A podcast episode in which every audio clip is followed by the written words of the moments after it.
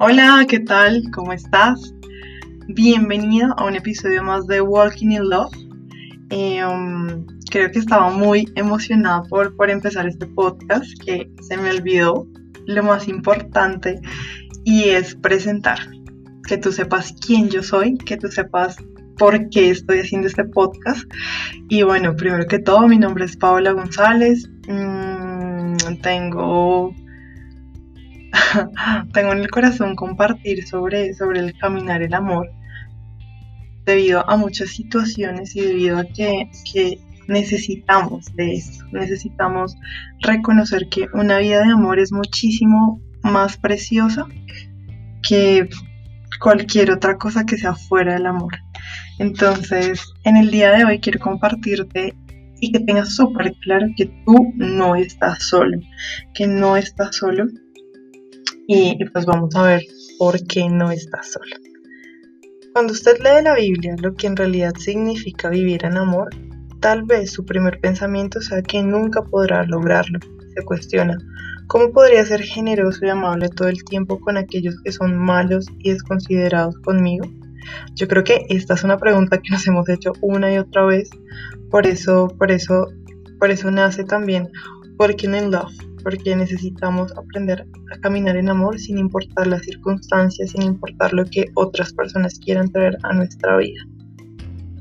Otra pregunta que te puedes hacer es, ¿cómo podría de continuo pasar por alto los insultos y maltratos, rehusándome a tomar en cuenta el daño? Es muy difícil hacerlo. Seguramente usted tiene razón. Vivir en amor es muy difícil para los seres humanos. De hecho, cuando tratamos de hacerlo en nuestras propias fuerzas nos percatamos que es imposible. Pero gracias a Dios no estamos solos. Y hemos nacido de nuevo, si hemos recibido a Jesucristo en nuestro corazón, el gran yo soy vive en nosotros por medio de su Espíritu. Él nos da la habilidad, de hecho, mientras más confiamos en el Espíritu Santo, fluirá más su amor a través de nosotros. Mientras que los débiles intentos humanos de vivir en amor siempre fallan, el amor de Jesús en nuestro interior vencerá cada reto, cada situación, cada daño y cada ofensa.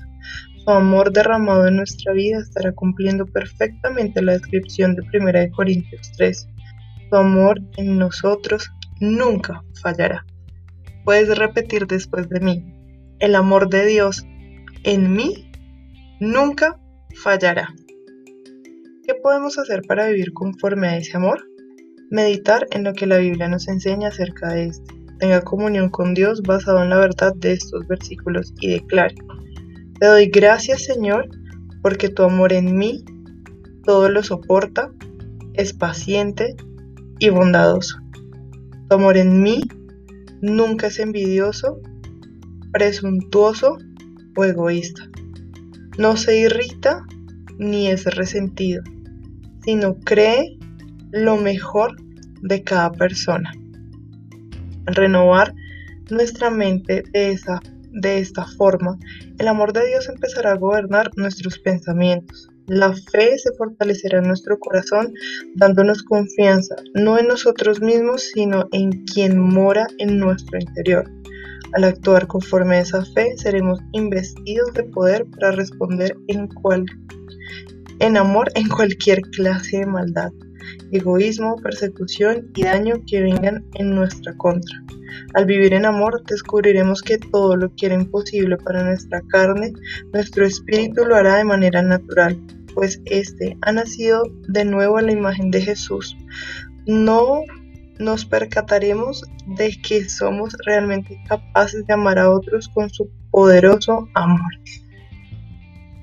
Y el texto que te quiero dejar hoy eh, está en 1 Corintios 13, 4, 8 y dice, el amor lo soporta todo, es paciente, es amable y no es envidioso. No pierde el control con celos, no es jactancioso presumido, no se muestra arrogante, no es pentencioso, arrogante y lleno de orgullo, no es grosero o descortés, no actúa de manera indecorosa. El amor de Dios en nosotros no busca lo suyo, pues no es egoísta, no es rencilloso, irritable o rencoroso, no toma en cuenta el mal que le han hecho, no le presta atención a sufrimientos vanos, No se goza en la injusticia, sino que se goza cuando el derecho y la verdad prevalecen. El amor todo lo soporta, siempre cree lo mejor de cada persona, su esperanza no mengua bajo ninguna circunstancia, todo lo tolera sin debilitarse. El amor nunca falla, nunca se envanece o se vuelve obsoleto, nunca llega a su fin.